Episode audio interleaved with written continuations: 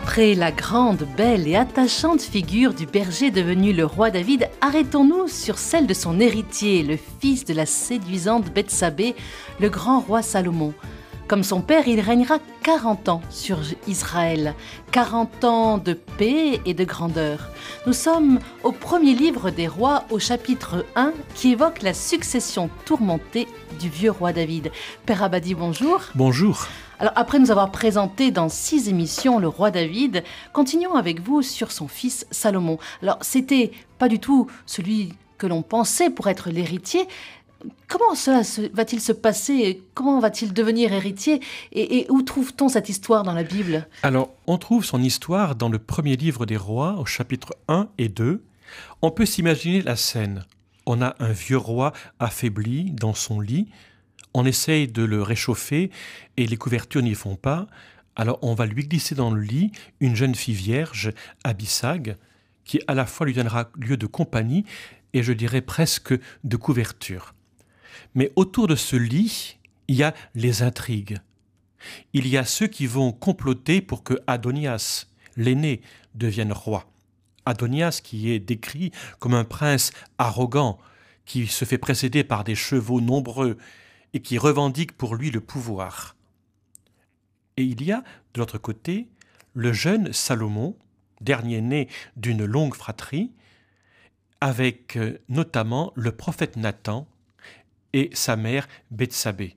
Alors nous avons déjà beaucoup entendu parler de Bethsabée, la très belle Bethsabée, et qui, si elle n'est plus entre guillemets, j'allais dire dans le lit du roi, manifestement, restera quand même sa compagne jusqu'au dernier jour, et elle restera aussi séduisante et intrigante. Ah tout à fait. C'est-à-dire que Bethsabée, elle apparaît vraiment comme l'image même de la reine.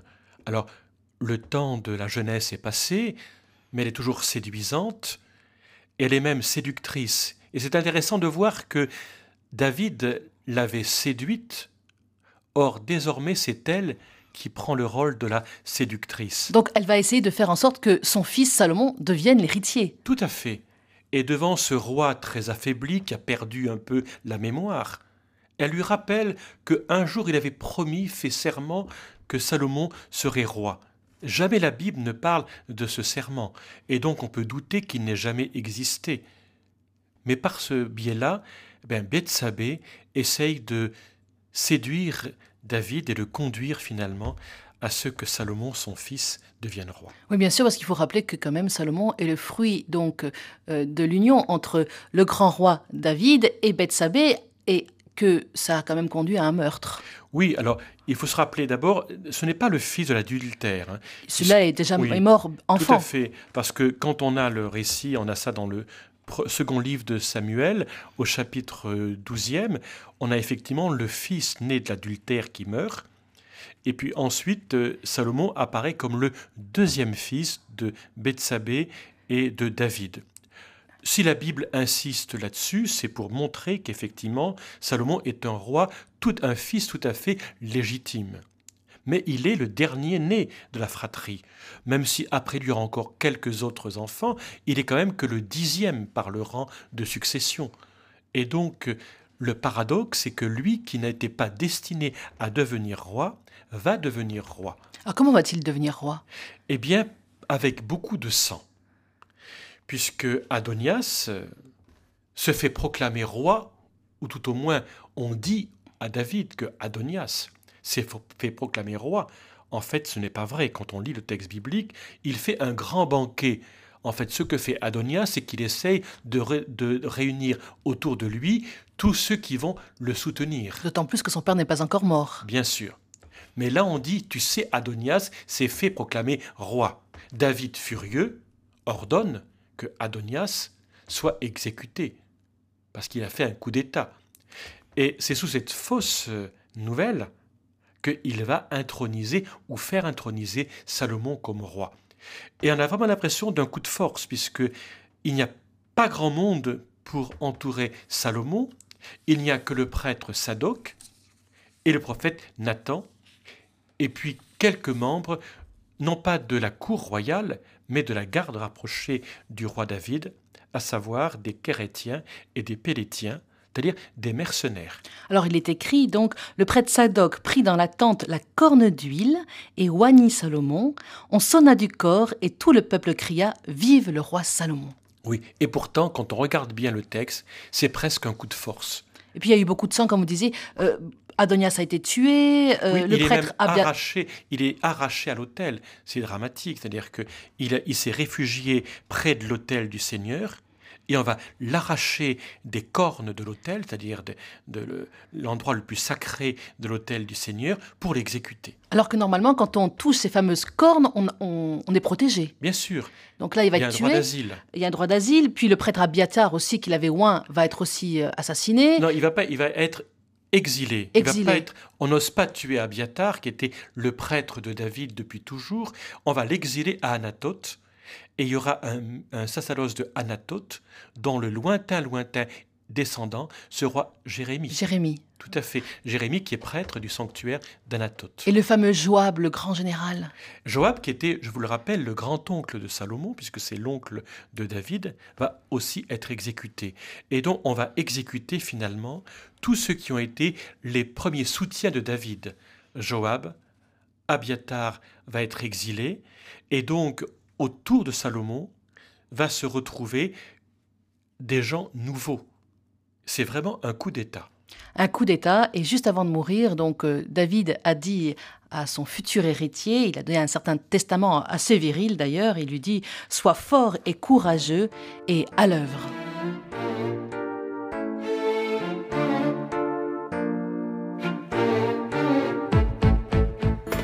Salomon est donc le troisième roi d'Israël après Saül et David, son père. Il devient aussi le gendre de Pharaon va apprendre ça, il va le roi d'Égypte, il va épouser sa, fille. Nous sommes au chapitre 3 donc du premier livre des rois. Il est écrit Salomon aima le Seigneur, il se conduisait selon les préceptes de son père David, il va avoir un songe, le fameux songe de Gabaon. Avant d'arriver à Gabaon, notons cette transition rapide. On avait donc euh, jusqu'à présent une image d'un Salomon assez intrigant et même euh, portant la mort, puisque c'est lui qui fait exécuter son frère Adonias. Et là, on a subitement un tout autre visage de Salomon. Il aime le Seigneur. Et l'un des premiers gestes que la Bible rapporte ici, c'est effectivement cette montée au haut lieu de Gabaon. Alors un haut lieu, c'est un sanctuaire. Il n'y a pas encore de temple à Jérusalem. Mais David a fait déposer l'arche d'alliance à Jérusalem. Mais il y a à Gabaon, qui est à quelques kilomètres au nord de Jérusalem, c'était l'ancienne capitale d'ailleurs de- du roi Saül, il y a un sanctuaire vénérable, et c'est là que le roi Salomon se rend pour recevoir un oracle.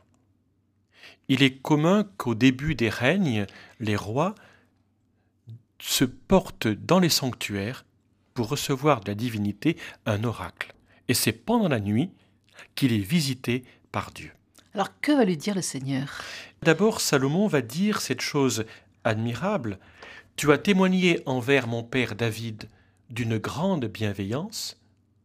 Je t'en prie, regarde ma petitesse. Donc il se présente au Seigneur. Il se présente comme étant un homme petit devant un peuple immense à gouverner, et donc il demande à Dieu la sagesse du gouvernement. En fait, on aurait pu croire qu'il allait demander autre chose que la sagesse. C'est assez original comme, euh, Oui, comme fait. C'est-à-dire que Dieu lui dit Que puis-je te donner? Et il dit cette chose admirable Donne à ton serviteur un cœur attentif pour gouverner ton peuple, pour discerner le bien du mal. Alors, selon les traductions, on trouve un cœur attentif, un, cœur plein de jugement. Ça veut dire quoi? Le cœur dans la Bible, c'est le siège du, De l'intelligence de l'intelligence, de l'action. Voilà. Rodrigue, as-tu, as-tu du cœur, hein, du courage? Donc c'est c'est pas encore le sentiment amoureux, le cœur. faut attendre le 19e siècle pour cela. Le cœur, c'est vraiment le moteur de l'action humaine. Et donc, ce que Salomon demande, c'est que toute son action soit conduite par l'idéal de sagesse et de vérité. Et cette demande va plaire au Seigneur. La chose parut bonne aux yeux du Seigneur que Salomon ait demandé cela. Et dans sa réponse, Dieu lui dit, Tu n'as pas demandé la richesse, ni la victoire sur tes ennemis, mais tu as demandé la sagesse. Eh bien, même ce que tu n'as pas demandé, je te le donne. Je te donnerai richesse et je te donnerai puissance sur ses adversaires. Je te donne un cœur sage et intelligent comme personne ne l'a eu avant toi et comme personne ne l'aura après toi. Et même ce que tu n'as pas demandé, je te le donne aussi. Une richesse et une gloire comme à personne parmi les rois après toi durant tous les jours. Et si tu suis mes voies, gardant mes lois et mes commandements comme a fait ton père David, je t'accorderai une longue vie il y a quand même aussi si tu suis mes lois. Ah oui, tout à fait, parce que le songe de Gabaon est important. D'abord, on voit bien que dans son écriture, dans sa rédaction, euh, il est très proche d'un livre comme le livre du Deutéronome. Et donc, on voit bien que la marche est conditionnée par la fidélité à la loi aux paroles du Seigneur, à la loi. Et on voit très très bien que finalement, être un roi sage, selon la Bible, c'est pas d'abord dans la puissance militaire que ça se joue, ce n'est pas dans les richesses, mais c'est dans la fidélité à la parole que Dieu a donnée à Moïse et transmise à son peuple. Ça veut dire la fidélité à un seul Dieu.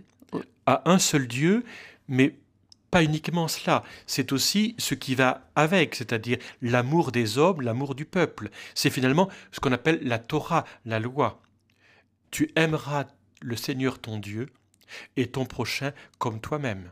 Ce grand résumé de la loi s'applique au roi.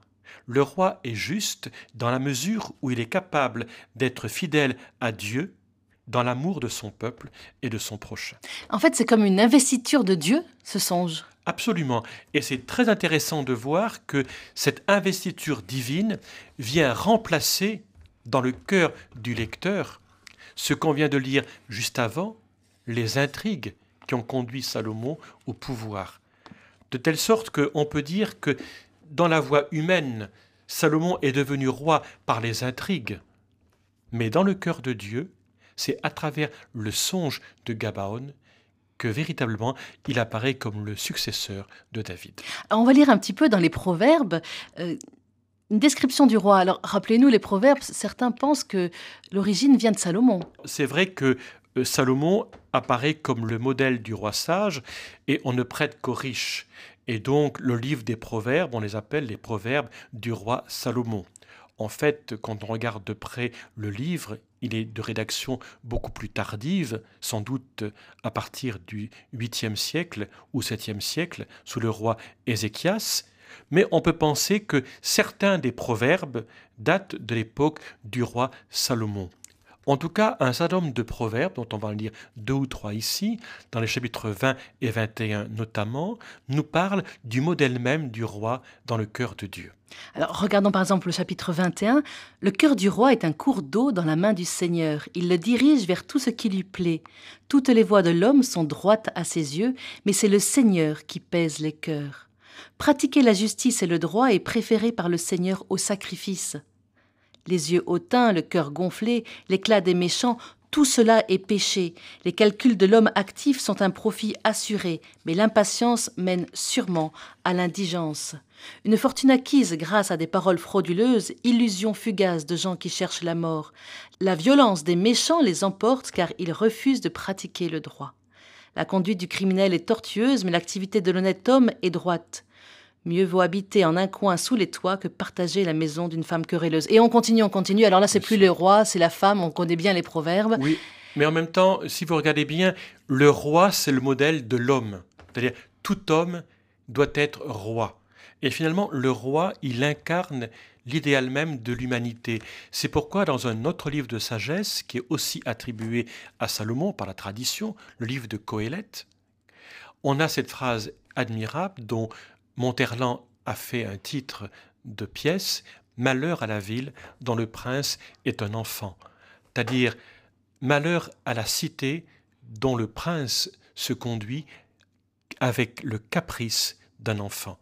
Le roi, c'est d'abord un homme sage qui sait discerner le bien du mal, et c'est l'un des actes premiers du roi Salomon dans la Bible. On va lire ce texte, c'est le jugement que Salomon va rendre quand deux femmes se présentent devant lui.